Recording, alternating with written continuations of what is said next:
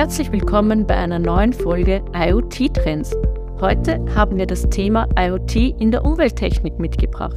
Denn in der Umwelttechnik gibt es so einiges, das man messen und verbessern kann. Doch davor ein kleiner Rückblick auf das Wochenende.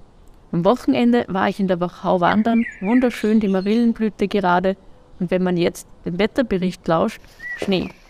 Die armen Marillenblüten. Was können wir tun, dass die Marillenblüten irgendwann wirklich saftige Marillen für unseren Marillenkuchen werden? Hans-Peter, hast du da vielleicht eine Idee, wie wir mit IoT die Marillenblüten retten können? Ja, im Grunde geht es darum, die extremen Ereignisse äh, und die Umweltveränderungen äh, zu erkennen, beziehungsweise früh genug zu erkennen. Und gerade im Bereich von Weinbau, von Marillen, äh, geht es einfach darum, den Spätfrost gezielt zu erkennen. Und das ist eigentlich das Thema hier. Wenn ich mir den Wetterbericht anschaue, sehe ich ja schon, es wird wieder Schnee angesagt. Ist das ausreichend? Nein, dazu braucht es schon ein bisschen eine genauere Aussage. Und dazu sind äh, kleinregionale Messnetze und Sensoren an der richtigen Stelle erforderlich. Das ist schon die Ausgangslage dafür. Also das Klima ist dann wirklich von einem Weinberg zum anderen so unterschiedlich, dass man das ganz, ganz genau messen möchte. Genau, das ist jetzt bei den Weinbergen sehr unterschiedlich. Es ist ein Mikroklima, heißt das. Das ist aber auch äh, im Bereich von Wasser, Hochwasser, bei den Überflutungen kleinregional sehr wichtig, äh, an den richtigen Stellen zu messen. Wenn ich mir das jetzt so vorstelle, brauchen wir da tausende kleine Sensoren, die uns ganz, ganz gezielt Informationen liefern. Genau, das ist unsere Herausforderung. Aktuell äh, werden sehr wenige, sehr genaue Messstationen hydrologische Messstationen eingesetzt, die sind auch sehr gut, aber die treffen natürlich nicht so genau diese Kleinregionalität und das ist unsere Herausforderung, das mit vielen smarten Sensoren, mit sogenannten Schwarmsensoren äh, auszustatten.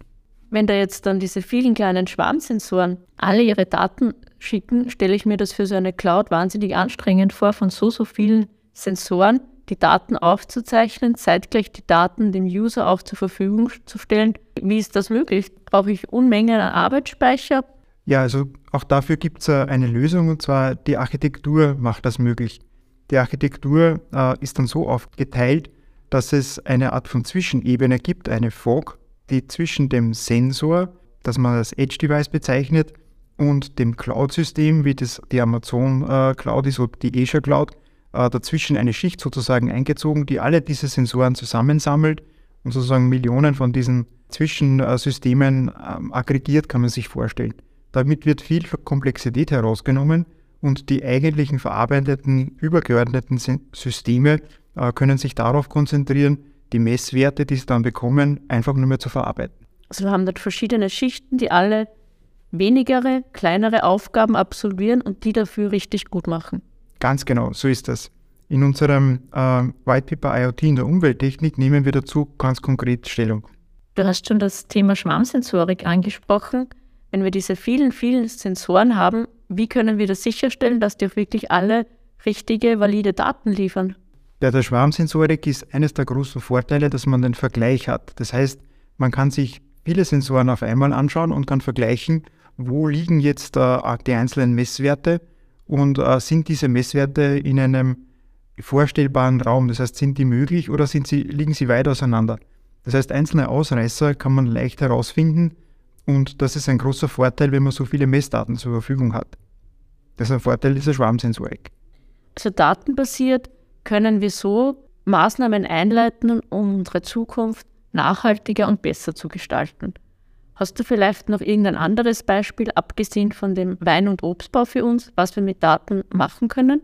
Ja, so also wird zum Beispiel im Wald werden bereits Sensormessnetze aufgebaut, die die Rauchentwicklung messen können, beziehungsweise die klimatischen Bedingungen im Wald festhalten können, um äh, die potenziell gefährdeten Gegenden herauszufinden, ob da ein, eine Waldbrandgefahr besteht, beziehungsweise auch wenn schon ein Waldbrand ist, wie er sich ausbreitet. Diese Sensoren werden gerade großflächig äh, in den Einsatz gebracht und sind eines der Beispiele, wie so Schwarmsensorik in der Praxis tatsächlich umgesetzt werden können.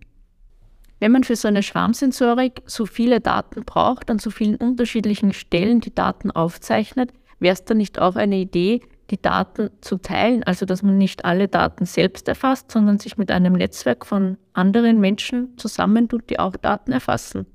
Ja, genau, das ist auch das Prinzip, das äh, immer mehr um sich greift äh, und immer mehr verwendet wird.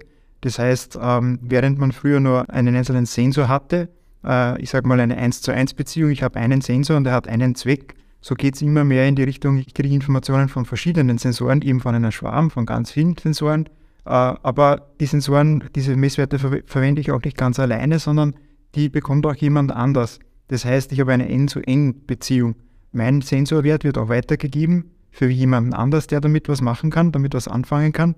Und äh, das bedingt natürlich auch ein gewisses Vertrauen, das dann notwendig ist. Jetzt aktuell oder in, in, in der Vergangenheit war es ihm ganz wichtig, dass man alles selber installiert hat, selber on-premise installiert hat, möglichst VPN-Leitungen verwendet hat. All diese Dinge, die sind natürlich sehr wartungsintensiv und nicht so effektiv. Und da kommt jetzt das Thema des Vertrauens, äh, der Zertifizierungen natürlich, was das Vertrauen unterstützen soll, kommt da ganz groß in den Raum. Und das sind auch unsere Herausforderungen bei so smarten äh, Netzwerken, äh, dieses Vertrauen sicherzustellen und äh, auch entsprechende Maßnahmen dann dafür zu setzen. Sehr spannend, was es doch draußen am Feld schon wirklich alles gibt. Die Daten können uns wirklich echten Mehrwert liefern. Es liegt dann in unserer Hand, technologiegestützt nachhaltige, gute Dinge mit der Technik zu machen. Ja, am Ende des Tages haben wir es in der Hand, mit der Technologie Mehrwert für alle zu schaffen. Somit sind wir auch schon wieder am Ende unserer heutigen Folge IoT-Trends angelangt. Ich möchte noch einmal auf unser White Paper hinweisen. Da gibt es noch viele mehr Infos rund um IoT in der Umwelttechnik, ein paar mehr Beispiele und auch noch technologische Insights dazu. Und in der nächsten Folge von IoT Trends wird es dann etwas schmutziger. Da beschäftigen wir uns mit IoT im Kanal. Microtronics